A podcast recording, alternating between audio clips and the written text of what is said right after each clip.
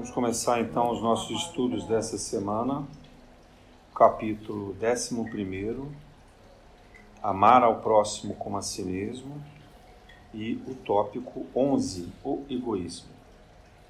Bom, então, esse é o capítulo que trata sobre o amor, mas um amor prático, como eu já falei algumas vezes. Né? Nada dessa ideia de amor romântico, de um amor ilusório, de um amor fantasioso, imaginário. É um amor prático, aquele amor que transforma, que gera um compromisso na gente. E a respeito do egoísmo, essa, essa é uma palavra que também acabou assumindo muitos sentidos diferentes e algumas vezes até sentidos confusos. A gente precisa trazer isso para o sentido original do Evangelho de Jesus.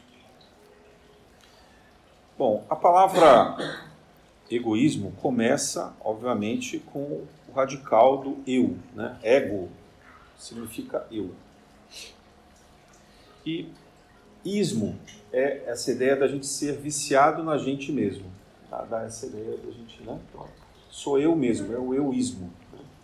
A gente traduziu como egoísmo, que seria assim, é o euísmo. Sou eu o tempo inteiro e a coisa mais importante.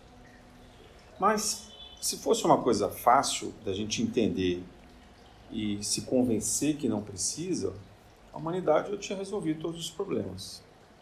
O egoísmo ele está na exata oposição ao amor.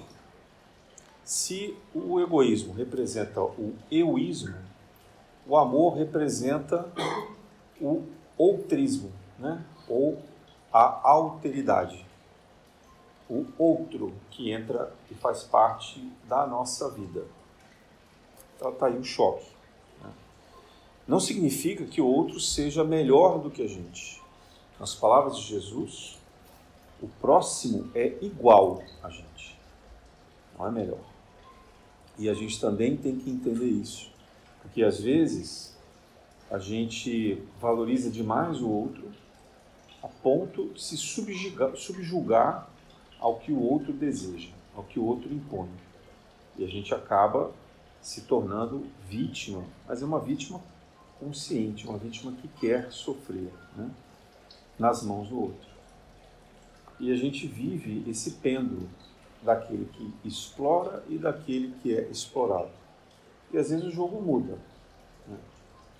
E, e, o que a gente também entende um pouco hoje dos estudos da psicologia, da psicanálise, é que mesmo aquele que sofre acaba usufruindo desse sofrimento porque é uma forma de controle que ele descobre de como ele faz para manipular o outro. Eu não vou entrar muito nesse detalhe hoje, mas eu, eu recomendo que vocês procurem estudar sobre isso livros de psicologia e de psicanálise. Nunca é uma coisa assim, ah, eu sou vítima e o outro é o opressor. Não, infelizmente não é assim. Né? Isso a gente fala no Espiritismo pela lei de causa e efeito. Quer dizer, a, o obsediado hoje foi o obsessor ontem, e vice-versa. Né? Alguém que está se vingando hoje é porque ele antes foi ofendido, mas ele também foi ofensor. Então, é um jogo que não termina. Por isso que Jesus traz a ideia do perdão. Ele falou: se a gente continuar se vingando, olho por olho, dente por dente, isso não vai terminar nunca. E para voltar atrás para saber quem primeiro ofendeu, nem quer dizer muita coisa. E pode ser até que você não tenha sido o primeiro a ofender, mas depois você já ofendeu tantas e tantas vezes e foi tão mais bruto, tão mais violento, que não dá nem para dizer que a culpa é do outro.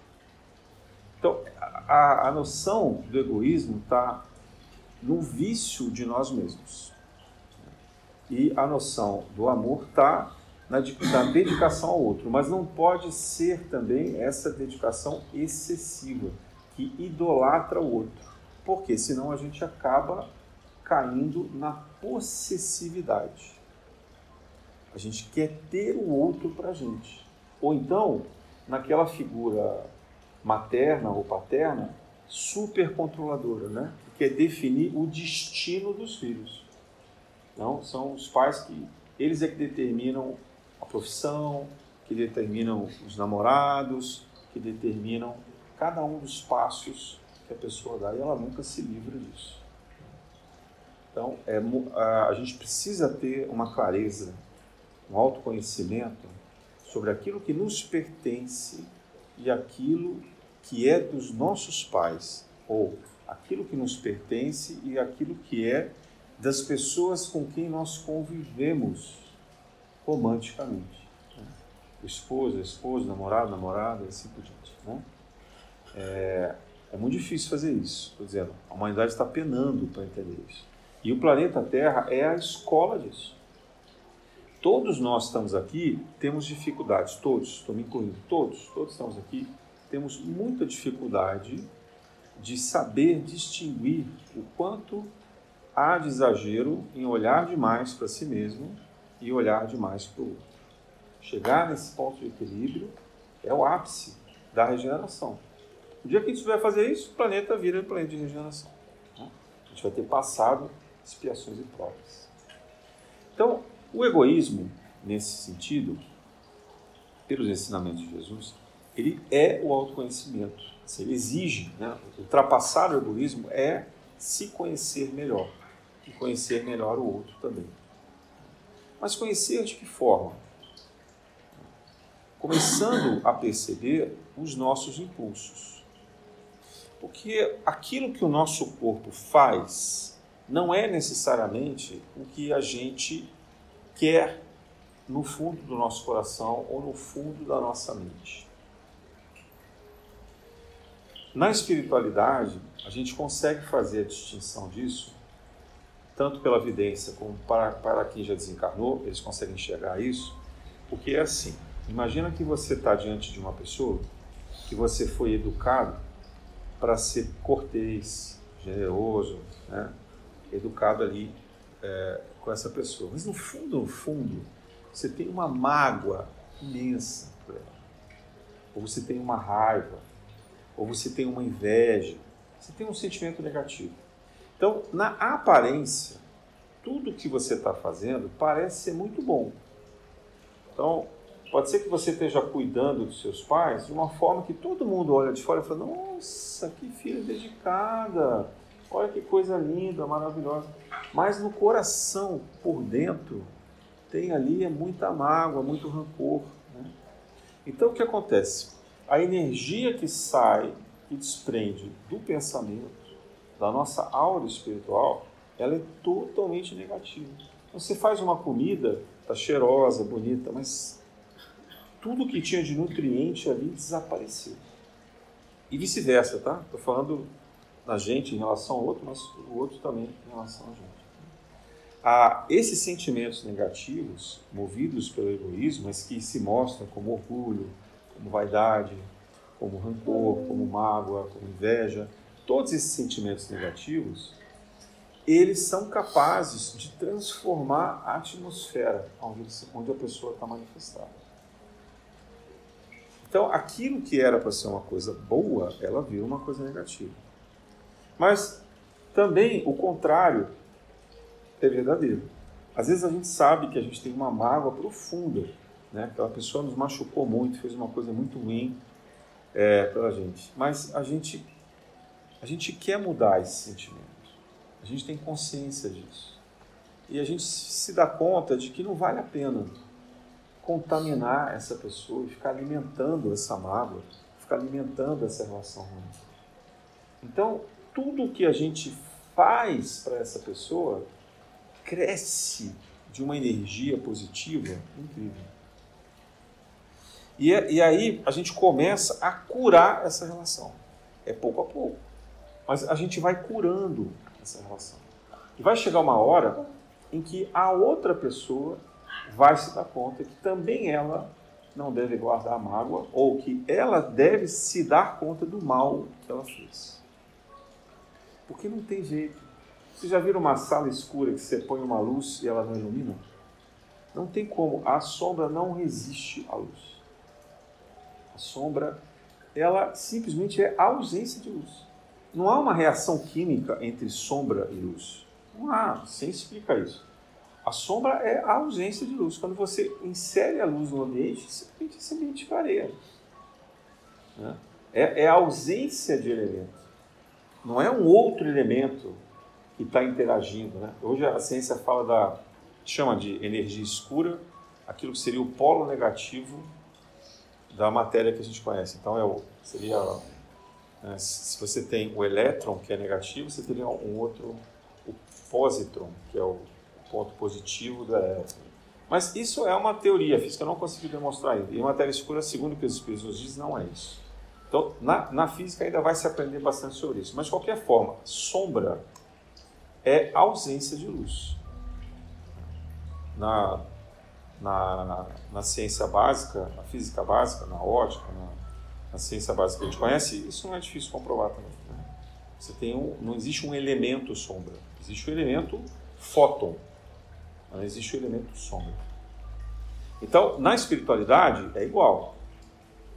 Não, não existe a, a, a energia negativa em si mesma. Não existe a maldade em si. Quando alguém diz assim, ah, Deus criou o mal. Não, porque o mal não existe. O que existe é a ausência do bem. Então, quando, imagina que você tenha é, no, seu, no, no, seu corpo espiritual, no espírito e no corpo físico, você tenha se preparado para vir para cá, com a sua trajetória, e você tem ali um balanço de forças positivas e negativas. Mas a pessoa que vem muito doente, com muita mágoa, com muita raiva, com muito ódio, com muita, com muita violência dentro de si, ela esgota as energias positivas, ela esgota a luz. E é como uma planta que se resseca. Então, uma planta seca, ela tem falta de água. Ela não tem o oposto da água. Entende isso? A, a planta que está seca, ela não está quente demais, ela não tem calor demais dentro dela, ela tem falta de água, ela está seca. A falta de amor gera uma secura no nosso coração. Não é porque a gente colocou uma maldade ali dentro, essa maldade não existe. Ela é a ausência do amor. É, ou a gente pode dizer assim, é a ausência da relação com Deus, né? Tanto que religião, do latim, vem de religare. Então você liga de novo, você se conecta com a espiritualidade de novo. É como se você estivesse regando uma planta para que ela voltasse. Só que no caso da planta, ela morre e a gente não, o espírito não morre. O corpo físico morre. É, pode perder a encarnação por conta disso, mas o espírito vai continuar vivo. Então, a, a relação do egoísmo, a gente tem que entender isso. Não adianta, a gente não está combatendo o mal. A gente está combatendo a gente mesmo. A gente não está, a gente está fechado para o bem. A gente está fechado para a luz. Né? Por quê? Porque a gente quer. No fundo é isso. No fundo a gente quer. No fundo a gente quer sofrer. No fundo a gente quer se vingar. No fundo a gente quer ter a propriedade do outro, quer ter o controle porque a gente acha que a gente vai ser feliz fazendo isso. Esse é outro ponto que eu queria chegar. Então, no egoísmo, há uma, talvez o maior nível de ilusão possível.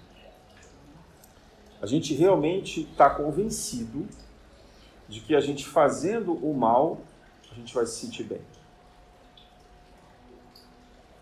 E esse mal, ele, ele pode ser explicado da mesma maneira que a gente é, faz quando a gente está viciado em alguma coisa. Né?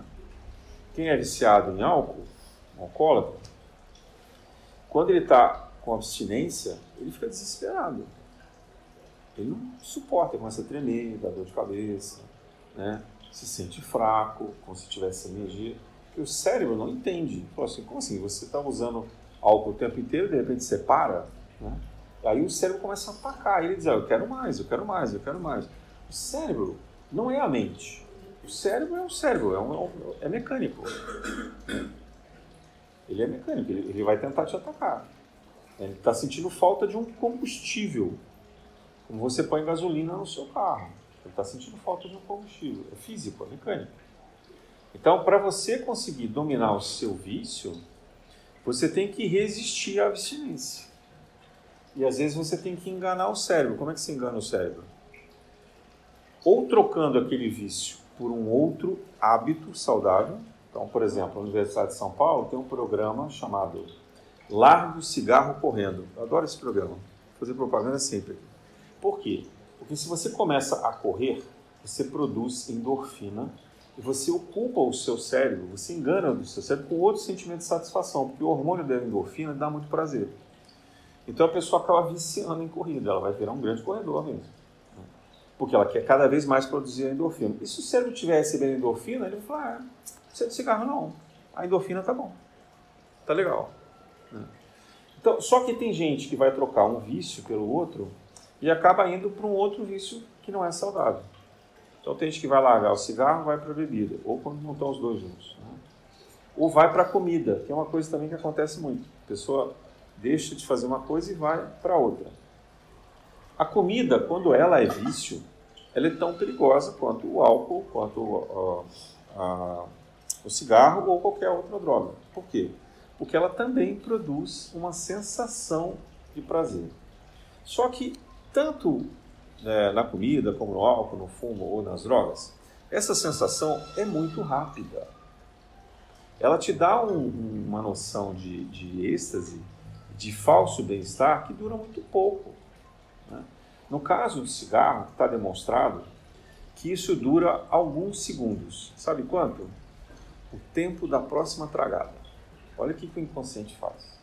E o que, que a indústria faz. Ela calcula isso. Então você dá, você pega o cigarro, dá uma tragadinha. Aí, enquanto a nicotina está fazendo efeito no teu cérebro, você não traga de novo. Ninguém fica puxando ali, né? Não, você, você traga, espera. Então, esse cada pessoa tem um tempo específico, mas o tempo que você espera é o tempo que aquilo está fazendo efeito no cérebro. Mas logo em seguida você traga de novo. Então veja como é rápido. Só que aí depois que você fumou um cigarro inteiro, você já encheu o seu cérebro dessa sensação. Aí ele produz uma espécie de, de reação, diz assim, ó, tá bom, tá bom. E você tem a sensação de parar. O tamanho do cigarro foi estudado né, em testes para dizer, ó, esse é o tamanho médio que as pessoas fazem. Por isso que tem fumante que vai até o final, tem fumante que deixa no meio, né, e assim por diante. E aí o intervalo entre um cigarro e outro, de novo, é o tempo da duração desse prazer do todo do cigarro. Quando você sente vontade de fumar, novamente, é a sua reação do cérebro pedindo para você voltar. Então, isso que acontece com o cigarro, a bebida é a mesma coisa. Não muda nada. Só que no caso da bebida, é, o álcool ele vai te levando a cada vez ir mais e mais fundo. Você tem menos controle. No cigarro você ainda consegue manter um padrão de quantos cigarros você fuma por dia e você, depois que você atingir esse padrão, tem gente que fuma uma carteira, tem gente que fuma duas, você, você fica estabilizado. Você não vai crescendo sempre. No caso do álcool, não. Se é vício, ele é progressivo. Né? E aí ele vai gerando uma gravidade ainda maior, porque essa dependência para o cérebro é de um estágio de plena embriaguez. Mas por que isso? é que o álcool ele contamina direto o sangue e o sangue vai circular e retroalimentar o sistema nervoso todo. Então o cérebro ali fica inchado e ele não consegue funcionar bem. Então tem isso também acontece com drogas pesadas, principalmente essas que viciam muito rapidamente e que levam à overdose. É, então, o egoísmo, ele não é muito diferente disso. Ele também tem categorias de egoísmo. Você tem o, o egoísmo que ele, ele é mais controlado, que é o que provavelmente todos nós sentimos. Né? Todos nós gostamos de abusar um pouquinho do outro. Não adianta alguém dizer aqui, não, eu não faço mais isso. Se você não fizesse, você já estava em outro planeta. E se você está aqui, é o que você faz. Né? A gente tem isso. E isso dá um certo prazer para a gente. É um pouco de sadismo que todos nós temos. Às vezes a gente gosta de se sentir um pouco superior ao outro, a gente quer afagar o ego, né, se achando mais importante, mais inteligente, sei lá, de alguma maneira a gente quer fazer. A gente faz muito isso em família, né? Às vezes quem tem irmão sabe que tem muita disputa entre irmãos para ver quem teve mais atenção da mãe do pai, ou quem dá mais certo profissionalmente, ou quem consegue o melhor namorado, não tem essas coisas assim. É uma coisa família, quem tem irmão às vezes, se não é irmão, é um primo, Ou quando a gente não tem irmão, né, próximo, a gente às vezes transfere isso para uma, uma amiga ou um amigo, a gente começa a gerar essa competição ali. Mas a gente sempre faz, isso é, chama transferência. A gente vai achando as pessoas com quem a gente possa estabelecer isso. Então, isso é o que a gente chama de padrão normal. A gente faz, depois se arrepende quando se dá conta, ou o outro dá um toque para a gente, diz, ó, você está jogando pesado, não é assim, né? Então, as relações elas vão educando a gente e a gente vai, na medida do possível, corrigindo essas coisas ou diminuindo a intensidade com que a gente pratica esse egoísmo. É, e esse egoísmo ele se começa a manifestar ali na infância. Quando a criança começa a perceber que quem é ela, ela se olha no espelho e se reconhece, ela começa a dizer: é meu. A primeira reação dela é essa. Né? E ela quer tudo dela. Né? Tudo que ela vê é dela. É o brinquedo, é a mamadeira, é a mãe. Né? E aí começam os efeitos, por exemplo, na amamentação. Né? Dela, quando a criança amamenta mais de um ano, que ela já está mais consciente, um ano e meio, dois, às vezes, ela começa a querer dominar a mãe. Né? Eu conheço algumas crianças que mamaram com mais de dois anos, elas não querem largar a mãe de jeito nenhum. E é muito difícil fazer largar. Por quê? Porque elas já estão mamando em pé, né? Então ela sabe que ela domina a mãe. E ela está ali por puro prazer. Aquilo para ela é prazer, não tem nada de alimentação mais naquilo. E ela sabe que, de alguma maneira, a mãe também gosta dessa sensação. E a mãe permite. Então rola uma cumplicidade. Lembra que eu falei? Você sempre tem um opressor e um oprimido, né? E no fundo, no fundo, esse papel se mistura. É... E, mas, mas é inconsciente, porque como é que a gente vai explicar isso? Né? Amamentar é prazeroso, claro que é. Se não fosse, as mães também não amamentavam. Então toda relação que gera egoísmo, no fundo, tem um pouco de prazer. Algum prazer tem. Algum prazer escondido ou declarado, mas tem um prazer. Então quando a gente está falando de egoísmo, a gente está falando de prazer. Um prazer, uma satisfação física ou emocional não é nenhum ganho espiritual. Aí vocês vão falar assim, ah, mas a gente não é perfeito, como é que a gente vai fazer? A gente não consegue se livrar disso. Realmente, a gente não consegue se livrar disso. Não de uma vez por todas. E aqui é, eu vou fazer uma referência à história de Buda.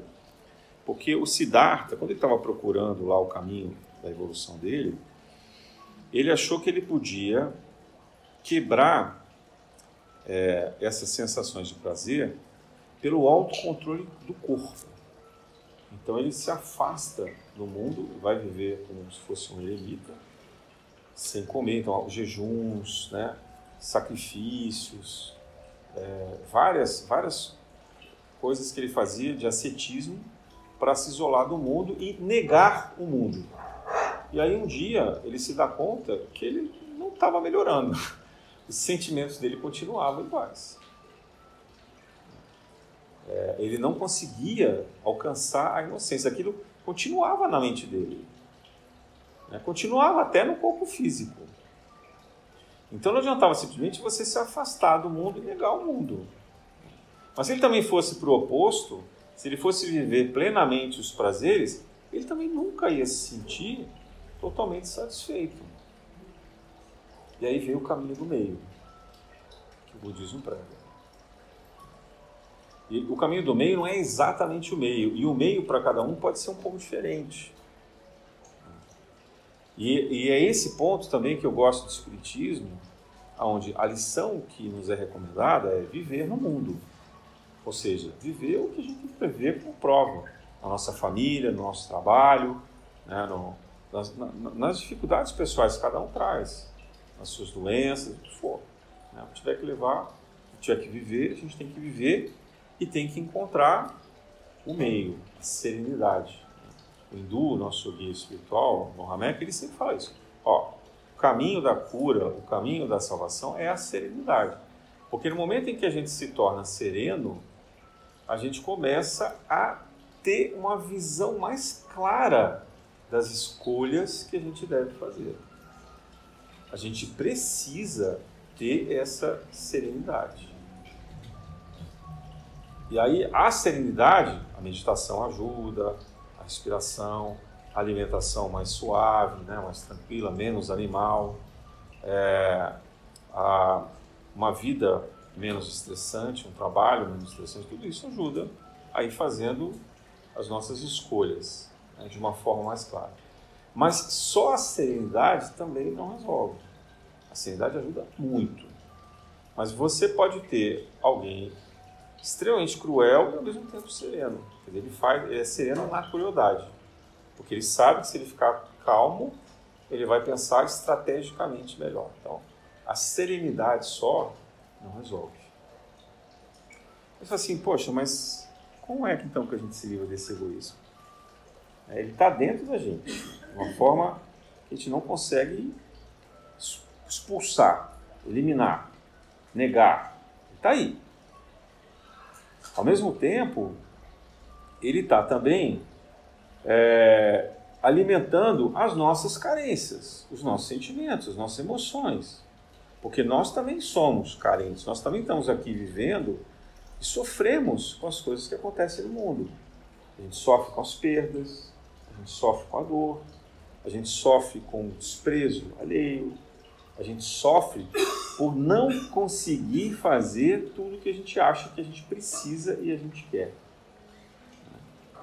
É, a gente quer uma vida saudável, sem doenças. A gente quer. Não significa que a gente precise ter uma vida saudável, sem doenças. Porque as doenças, às vezes, são as lições que estão nos ensinando outros caminhos. Estão nos ensinando a se cuidar melhor, a, a deixar de praticar hábitos que não são saudáveis, né? a ficar mais em casa, olhar mais a família, assim por diante. A lição, as, todas as doenças trazem inúmeras lições de coisas que a gente precisa aprender. Mas a gente quer ficar sem aquela doença, no sentido de se livrar dela e não de superar a doença, que são coisas diferentes. Né? É, a gente quer o outro, a gente quer o trabalho, a gente quer um bem, quer um carro, quer uma viagem, né? Eu quero ter a vida maravilhosa que eu vejo nas redes sociais da minha melhor amiga. Né? A gente quer, a gente quer. Então, o egoísmo ele está associado a esse querer, esse querer intenso, profundo e repetitivo. Assim, caramba, mas como é que eu me livro disso? Então, a gente não se livra. Né? A gente entende, primeira coisa. A gente se dá conta. A gente tem que entender essa sombra. Lembra que eu falei que no fundo é uma ausência, uma secura, é uma sombra, portanto? Então, a gente tem que entender que a gente tem essa secura. Como aquela pessoa que está viciada em alguma coisa e deixa de usar ou praticar, alimentar o vício. Né? Ela vai ficar desesperada nessa abstinência. Mas ela tem que buscar ou um remédio, ou um substituto saudável, o apoio familiar, né, de amigos e a persistência. A persistência. Porque isso melhora. Você já deve ter ouvido que o alcoólatra ele será sempre alcoólatra. Uma vez alcoólatra, ele nunca vai deixar de ser alcoólatra. Quem é viciado em droga, a mesma coisa. Eu vou dizer que muito provavelmente o cigarro é igual. Se você voltar a fumar, você vai se viciar de novo no cigarro. Então, os vícios, em geral, eles são para sempre. O egoísmo é para sempre. Os católicos costumam dizer que a gente nasce com um pecado original. Se eu tivesse que dar nome a esse pecado original, eu diria, é o traço do egoísmo. Essa secura. Né? Nós somos aquela figueira seca que na encarnação, nas encarnações passadas não deram frutos. Aquela, aquela, aquela figueira que secou ela, ela guardou o fruto para ela mesma e ela secou. Então a gente precisa fazer renascer essa árvore que tem nós, essa árvore da vida, para dar frutos. Ora, dar frutos significa se abrir para os outros. Porque nenhuma árvore faz o fruto para ela própria se alimentar. O fruto vem para alimentar outros animais. E aí esses animais vão chupar aquela, aquela fruta, aquele sumo. Isso vai fazer com que seque a semente. A semente cai na terra, seca, ela provavelmente vai ser absorvida ali pela terra e depois ela vai brotar e vai gerar uma nova planta, uma nova árvore. E antes desse fruto vem a flor. E a árvore que floresce, por que, que ela faz isso? Ela quer se embelezar para o mundo? Não, ela quer atrair pássaros e abelhas e animais, insetos, que possam polinizar essas flores com outras árvores. E aí, com isso, ela se reproduz. E ela garante a subsistência da espécie, porque depois das flores vem também os frutos, as sementes. Né? Não necessariamente fruto, mas vem semente. Então, esse processo na vida humana não é diferente. Então, o egoísmo, ele passa primeiro para a gente entender essa secura. Nós temos mágoa, rancor, inveja, orgulho, só sentimentos ruins. A gente tem várias coisas que estão destruindo a gente. E aí, quando a gente começa a ganhar consciência disso, a gente, a gente vai se dando conta na hora que a gente pratica o que esses sentimentos vão à tona. A gente não sabe o que fazer com essas emoções. Mas na medida em que a gente vai se dando conta, sem querer, a gente vai se curando, diminuindo a intensidade, diminuindo o efeito, talvez não ofendendo tanto as outras pessoas ou controlando um pouco mais os nossos pensamentos, as nossas vontades. Né? Então a gente vai ganhando algum controle sobre isso. E chega a um determinado ponto em que a gente consegue é, catalisar, mudar um pouquinho esse sentimento ruim em algo que já começa a ser relativamente bom. A gente começa a ser verdadeiro, genuíno. Né? É nesse ponto que surgem sentimentos como empatia e compaixão. Porque aquele que só pensa em si mesmo não consegue ter empatia. Ele pode até pensar. Ele costuma ter o que a gente chama de pena. Né? Então ele olha para o outro e fala assim: Nossa, coitadinha, né? Que vida desgraçada que essa pessoa tem. Porque ele está num patamar superior, está se achando bonzão, com ele está tudo bem, e olha o outro na desgraça e fala: É, coitadinho, vou dar aqui um dinheirinho para ele. Né? Então, isso é, não tem nada de compaixão, nada de empatia, é um sentimento de orgulho e de superioridade. A empatia, nesse caso, de fato, é se colocar no lugar do outro para encontrar uma forma de auxílio que seja menos para que a gente se sinta melhor e mais para que aquela pessoa de fato melhore a vida dela. E aí, por consciência disso, nem sempre é o dinheiro às vezes é a palavra, às vezes é o cuidado, né? às vezes é o ouvir. A pessoa só quer desabafar, só quer contar uma história triste dela. Às vezes é só a atenção. Então, esse trabalho que a gente faz tem um valor muito, muito, muito maior do que qualquer recurso financeiro, ou alimento, ou roupa, ou qualquer outra coisa que a gente pudesse oferecer para aquela pessoa. Por quê? a gente se coloca no mesmo nível dela, nem acima e nem abaixo. Porque também se colocar abaixo, essa pessoa vai abusar da gente. Né? Às vezes a gente é muito generoso com aquelas pessoas que são carentes e essas pessoas falam, ah, agora achei meu paraíso. Porque a cada vez ela vai contar uma história mais triste, ela vai falar de uma desgraça maior, para que a gente se comova, sinta a pena dela e aí vai querer ajudar. E a gente não vai ter coragem de dizer não. Porque ela começa a trabalhar com o nosso emocional, ela percebe que a gente tem esse sentimento de pena e ela começa a abusar isso e vai tirar o que ela puder da gente, ela vai sugar o que ela puder. Então, veja como tem o caminho do meio, né, que o Buda fala. Você tem que olhar para o outro de igual para igual. Amai-vos uns aos outros. Né? Como eu vos amei, é amar como você se ama. Então é no mesmo nível, é igual. Jesus vem à Terra encarnado igual a gente, não é melhor nem pior. Então Jesus embora ele tenha nascido de uma forma muito simples em Belém, mas ele não viveu miseravelmente, assim como ele não viveu ricamente. Jesus veio no meio termo. Porque ele tinha que ser igual a gente. E por isso também que ele não assumiu nenhum cargo de poder. Né? Porque senão ele ia estar acima das outras pessoas. Então, esse, esse caminho do meio é uma procura, uma busca importante que deve mover as nossas escolhas. Até para controlar os nossos impulsos.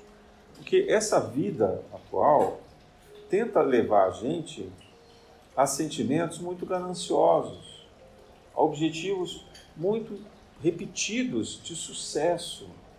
Né? O que é sucesso? O que é se vencer na vida? Né?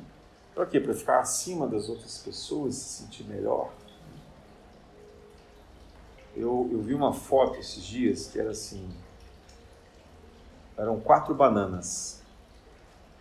Aí tinha a banana verde, a banana madura, depois ela bem madura e por último ela podre, já, né? Estragada. E aí a frase era mais ou menos assim: Você não vai permanecer sempre no seu auge da sua maturidade, da sua beleza. Era foto de quatro bananas. É uma banana para dar em quatro fases diferentes. Isso tem menos a ver com a idade e mais a ver, às vezes, com como a vida né, vira a roda da fortuna, né? como a gente toma alguns percalços, como a gente cai sem a gente imaginar. É, como a vida vai fazendo essa sucessão de fatos. Às vezes a gente passa anos e anos felizes, depois a gente entra anos e anos sofrendo desgraça, depois vira de novo, né? e assim parece que a vida vai dando voltas. Então isso também serve para a gente perceber a nossa pequenez, mas não pequenez demais. A gente tem que achar o nosso ponto de equilíbrio. Então, o egoísmo ele também pode ser traduzido como o caminho a ser percorrido pelo ego, né? pelo eu. O caminho desse eu. Tem uma passagem no Antigo Testamento que eu gosto muito, que é Jacó, aquele que depois viria a ser chamado de Israel, e que dá nome ao Estado de Israel de hoje. Né? Jacó, chamado depois do pai Jacó. Jacó foi aquele profeta, digamos assim, enviado né, pela espiritualidade, para conduzir a etapa final do povo judeu no deserto. Ele é aquele que consegue chegar. Não sei se vocês lembram da história, mas Moisés tira os judeus do Egito, mas por conta do comportamento desregrado, desregrado do povo judeu, então é, eles recebem a, a, determinação de que eles não chegariam à Terra Prometida. Aquela geração não chegaria à Terra Prometida, porque eles não estavam preparados. Eles, eles estavam se sentindo muito superiores. Ah, Deus gosta demais da gente, ele odeia os egípcios. O judeu é muito melhor do que o egípcio. Então, Deus está do nosso lado. Jeová é que é o grande superior. Para, para, e nisso, se eles tivessem conquistado a Terra Prometida, muito provavelmente eles teriam virado tão imperialistas quanto eram os egípcios iam querer se vingar de todos aqueles povos que escravizaram. Então é determinado que eles ficassem ali no deserto, aquela geração inteira. Então só os seus descendentes é que conheceriam a chamada Terra Prometida. Né? E Jacó é o escolhido para isso. A história dele é linda, recomendo que vocês vejam, leiam o livro da Bíblia que fala sobre isso, ou então procurem vídeos, histórias. É linda essa história. Na última etapa, ele está na porta do que seria a terra prometida. E ele vai dormir e é acordado na tenda dele por um soldado que começa a lutar com ele. E eles lutam a noite inteira dentro da tenda. Lutam, lutam, lutam, lutam. E quanto mais ele dava golpe, mais o outro reagia. E, e não tinha. Ele era muito habilidoso, era um excelente lutador, um excelente soldado. Ele não conseguiu guerrear, não conseguiu, não conseguiu guerrear. Aí de repente amanhece o dia e ele se dá conta que ele estava lutando contra ele mesmo. Não é incrível essa imagem?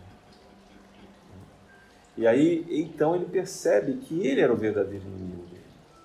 E quando essa luz se dá na frente dele, né, aparece um anjo e mostra para ele uma escada que ligava o céu e a terra, e onde as pessoas então estavam subindo e outras estavam descendo.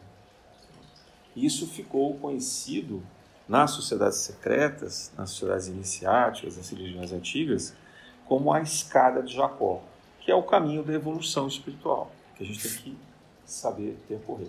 Mas a principal batalha é contra a gente mesmo. ele, só foi, ele só teve consciência dessa escada, e portanto, a partir dali ele pôde subir essa escada, né? É, porque ele venceu a, a batalha contra ele mesmo. Isso provavelmente é uma alegoria, não deve ter acontecido de fato. Né? A Bíblia é cheia de histórias, cheia de narrativas, é, mas que levam a gente a pensar. O egoísmo, então, ele é um caminho de luta contra si mesmo, onde a gente se dá conta que os defeitos dos outros não são nada comparados com os nossos defeitos. Porque se a gente for capaz de aceitar e dominar os próprios impulsos, de, de conviver. Veja, não estou dizendo superar os defeitos, estou dizendo aprender a conviver com os defeitos. Porque em uma encarnação é muito pouco para você conseguir superar todos os seus defeitos. Você vai morrer e vai continuar com muitos. E tudo bem. Né? Mas a gente tem que saber reconhecer esses defeitos e controlar de alguma forma para diminuir os efeitos, os impactos nos outros. Né? Para que a gente não cause maldade. Ou, se não tiver alternativa, causar o mínimo dessa maldade. E se puder escolher entre algo que vai ser bom para a gente e o outro, outra coisa que vai ser bom para todo mundo, a gente às vezes tem que ser capaz de escolher para todo mundo, mesmo que a gente seja prejudicado. Então, isso é um ganhar de consciência, sabe? É a gente ir desenvolvendo essa compreensão do mundo. E o mais interessante é que à medida em que a gente começa a reconhecer esse egoísmo, esse eu interior, com esses defeitos, com essas sombras, a gente vai se dando conta que não tem muita diferença entre nós e os outros. E no fundo, no fundo, a gente é muito parecido. No fundo, no fundo, a gente tem as mesmas manias, os mesmos desejos, os mesmos vícios. O que um pode ser melhor um pouquinho em uma coisa, outro na outra, mas no somatório de tudo, a gente é muito igual. E por isso mesmo, a gente não tem o direito de pensar que ninguém deva ser a nossa vítima ou que ninguém deva ser também o nosso ofensor, o nosso opressor. E que isso é uma escolha pessoal. Se o outro quiser ser ele o ofensor, a gente não tem como evitar. Você não tem como mudar. Você não pode dizer para o outro: olha, não seja tão imbecil e pare de fazer o mal. Porque não vai adiantar nada. Você pode educar se tiver na sua competência.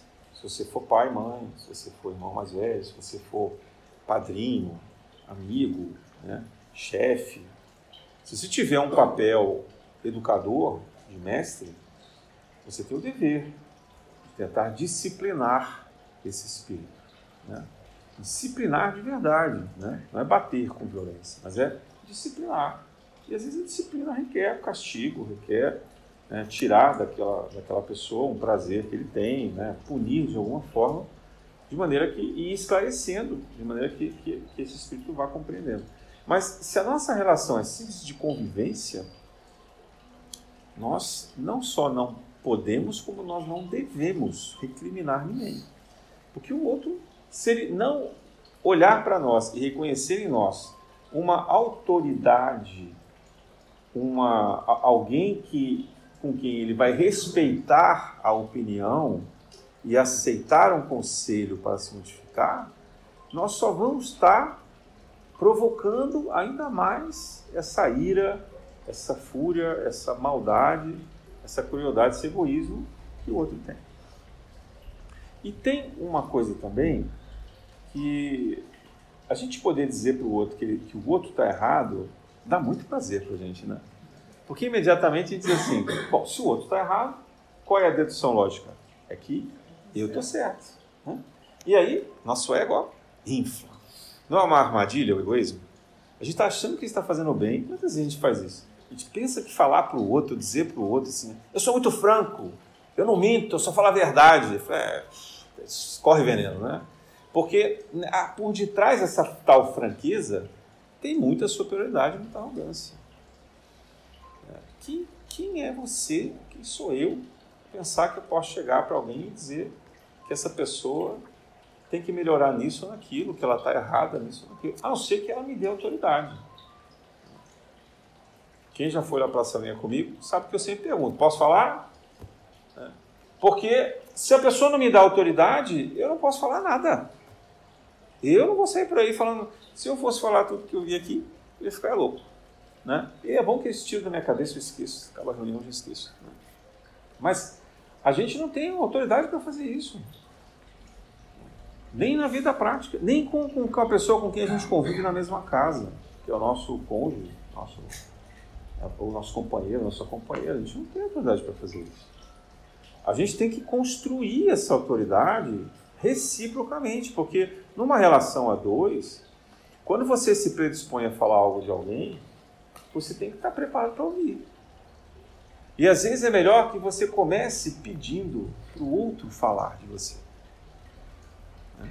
Né? Então a melhor maneira, a gente aprende quem trabalhou em grandes empresas, já fez uma escolinha que chama dar feedback. Né? O que é feedback? É você falar para o outro a sua a visão que você tem do outro. Né? E normalmente essa, essa visão aparece nos defeitos. Aí o que, que eles falam? Não, comece elogiando o outro. Comece falando que as coisas positivas, que ele tem de bom e tal. E aí, à medida que você vai sentindo a abertura do outro de receber, você pode falar. Mas se o outro não se abrir, não fala. Então, muitas vezes, a técnica também recomenda que você seja o último, né? que você permita que o outro fale. E você, se a pessoa ficar tímida, que você até provoque o. Não, pode falar. Eu sei que eu tenho muitos defeitos e tal. Pode falar, isso vai ser bom para mim. Se você honestamente se abre a ouvir, Claro que aquilo vai doer, né? Ali no teatro da empresa você faz de conta que não doeu. Depois você chega em casa, arranca os cabelos, xinga todo mundo e tal. Mas ali você pelo menos tem alguma maturidade, né? uma civilidade de, de mostrar que você ouve. Né? Mas na vida prática não é assim que acontece. E nem lá nas empresas também. Quantas vezes o chefe chama você ali para dar bronca, né? Não tem feedback nenhum. É só para ele se sentir exaltado, né? Valorizado também. Ele tem um prazer. Aquilo, aquilo é uma relação de, de sadismo, né? Ele é sádico. Ele é, as pessoas que exercem poder têm uma prova dificílima de sadismo, né? Porque elas são muito, muito exacerbadas na, na, na, forma como tratam os seus subordinados, na forma como, como dão feedback, né? E eu sei quanto é difícil fazer isso. Eu fui chefe muito tempo. É, e também fui subordinado, também tomei muita bronca, também tive muito problema dos dois lados. Então, essa, essas relações, é no fundo, no fundo, elas representam um jogo desse egoísmo. Da maneira como a gente lida com o nosso eu, com o nosso ego. E o que a espiritualidade nos diz? Na medida em que a gente aprende a lidar melhor com as próprias sombras, aceitando nessa luta de Jacó, né? de aceitar que você está lutando contra si mesmo, então, que você se abrace, que você se perdoa, que você se acolhe, que você, que você aceita a maneira como você é. E você, a partir dali, vai ganhando consciência para tentar mudar essa maneira de ser. Então, isso vai provocando uma mudança também no nosso entorno. Né? Que vai acendendo luzes na gente, sabe? E vai, vai atraindo é, sentimentos bons. Porque às vezes as pessoas que chegam perto da gente, que não gostavam de ficar do lado da gente, porque a gente só tinha sentimentos ruins, elas começam a se sentir melhor. Ah, que bom sentar aqui do seu lado, tão legal ficar aqui com você. Né? E podem ver, que podem reparar, que as pessoas que são mais rodeadas de outras, quando você está num, numa festa, ou num ambiente aberto, tem várias pessoas, aquelas que naturalmente é, atraem outras pessoas são as que têm um magnetismo mais positivo. Eu não estou falando aqui de festa de trabalho que tem muito interesse em puxar saco de chefe, não é isso que eu estou falando, né? Eu estou falando das condições normais, as pessoas que não exercem poder, estão ali espontaneamente. Né? Essas pessoas acabam sendo rodeadas porque elas não têm tanto egoísmo. Né? E elas começam a irradiar essa sensação de reciprocidade. Elas estão mais abertas a ouvir. Então, elas atraem muitas pessoas que querem desabafar, querem contar as histórias, falar das suas dificuldades. E elas também têm que saber receber isso de igual para igual, e não de baixo, senão elas vão ser abusadas. Né? Tem uma hora você tem que saber dizer não. Mas há uma relação com o egoísmo. E a gente vai, à medida que a gente vai iluminando a gente mesmo, a gente vai atraindo. É como uma lâmpada que atrai moscas, que atrai insetos. Né? É o caminho da luz, inevitável. Quem está na sombra se atrai pela luz. Então, eu proponho essa reflexão para a gente. Olhar o egoísmo sobre essa maneira, sobre esse prisma. Né? De um lado é, obscuro nosso, mas que é ausente de luz. E não que é um lado mal, cruel. O egoísmo não necessariamente significa maldade. Ele é ausência de luz, é ausência de amor. Quem é muito, quem é muito egoísta é o que mais precisa de amor. É o mais carente de todos. E aí essa pessoa faz o que? Age com violência, brutalidade, possessão, né? Por quê? Porque ela está carente. No fundo, no fundo, essa pessoa está doente.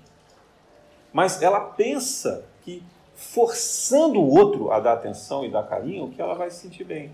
Aí lembra do vício. Não vai. Né? Então, a maneira da gente equilibrar isso é também dar luz para o outro. A gente dá luz para a gente e a gente se iluminando, a gente ilumina o outro. Porque se você coloca uma vela, duas velas numa sala escura e você acende uma, aquela vela apagada será iluminada pela vela acesa. Mas ao menos uma das velas precisa estar acesa. Então quem se ilumina, inevitavelmente ilumina o outro. Mas você não tem como tirar a sua luz e dar para o outro, entendeu? Você não pode se apagar e acender a luz do outro. Isso não existe. Isso é ignorância. Né? Isso é uma, uma subjugação terrível. É uma negação de si mesmo também. Então, o que a gente precisa aprender é se iluminar, ou seja, trazer claridade para as nossas sombras e acolher essas sombras. E a partir dali, se auto-esclarecendo e aos poucos se modificando, se iluminando e a gente vai vencendo essa batalha contra nós mesmos até que vai chegar um ponto em que isso entre num equilíbrio, numa serenidade e que a gente nem vai lembrar mais daquelas sombras e talvez elas tenham ido embora atualmente. Que a gente possa aprender e viver dessa forma com a força da espiritualidade que nos ampara, nos inspira, nos intui e nos protege para que a gente possa caminhar por essa trajetória. Graças a Deus.